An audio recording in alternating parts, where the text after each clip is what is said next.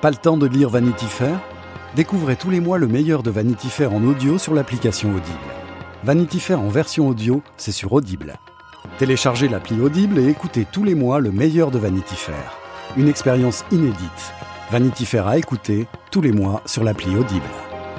Téléchargez l'appli Audible et écoutez pendant un mois le meilleur de Vanity Fair.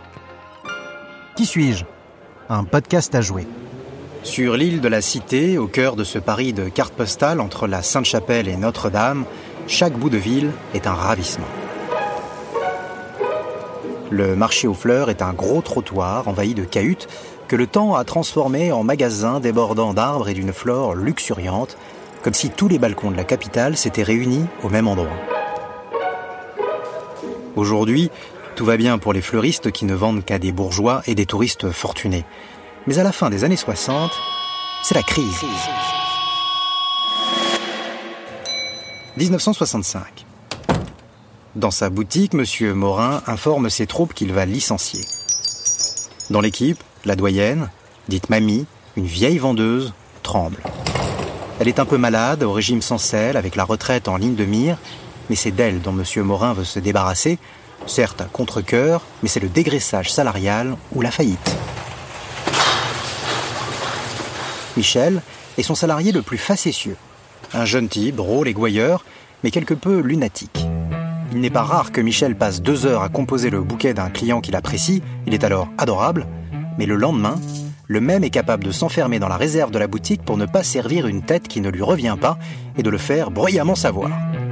Alors, quand le patron dit qu'il veut virer du monde, Michel se porte volontaire. Il assure au taulier qu'il n'y a pas besoin de virer la vieille. La pauvre femme que Michel adore torturer en lui volant ses biscottes allégées et en l'asticotant en permanence a plus besoin de ce boulot que lui. Il est jeune et finalement peu attiré par le métier de fleuriste. Il démissionne, mamie reste, les affaires continuent.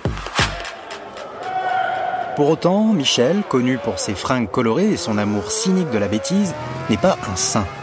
Enfant du sud de Paris, zonant entre Montrouge et Montparnasse, il fréquente les bandes de motards des puces de Vanves au circuit de motocross de l'île de France. Il faut se souvenir que dans les années 60, les motards, c'est les rockers, des tatoués, des types panettes. Les mains aussi noires de cambouis que leurs blousons de cuir. Dans cet univers de loupards des faubourgs se pratique la petite arnaque. Michel et son meilleur pote, Bouboule, sa véritable inspiration, avaient monté un plan dit du serveur. Un principe simple mais qui demande un sacré sang-froid, jugez plutôt. Il vous faut d'abord une mob et un ami qui conduit. Ensuite, trouvez une belle brasserie des grands boulevards et garez-vous devant la terrasse à une heure d'affluence. Descendez du bolide déguisé en garçon de café, pantalon noir, chemise blanche, gilet noir et profitez de la foule pour aller de table en table et expliquer aux clients que vous terminez votre service et que vous souhaitez encaisser leur consommation. Une fois récupéré la monnaie, remontez sur la bécane et tirez-vous vite fait. Michel est certes un sibili délinquant, mais c'est surtout un anarchiste inconscient. Son père est mort quand il avait 3 ans, il a été élevé par sa mère qui rêvait de grandeur et de vie bourgeoise sans jamais en avoir les moyens. Michel est le pur produit de la révolte de l'époque. Il est anti-tout et surtout anti-patron. Il veut être libéré des fardeaux que sont la responsabilité et la routine. Allergique au conformisme, il l'est encore plus à la connerie. Michel est profondément l'injustice et l'ordre du monde.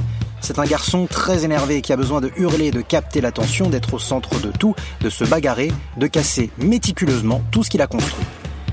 Répondant à ce portrait robot d'artiste écorché, Michel se rêve chanteur ou star de cabaret. Après son service militaire, pendant lequel il passera beaucoup de temps en tôle, il va zoner dans le quartier latin en quête de reconnaissance. Voilà par exemple des plaisanteries que personne n'a jamais osé faire. Il ne sera jamais chanteur. En revanche, il deviendra le pape du musical, le clown acide de la France moyenne et un acteur césarisé.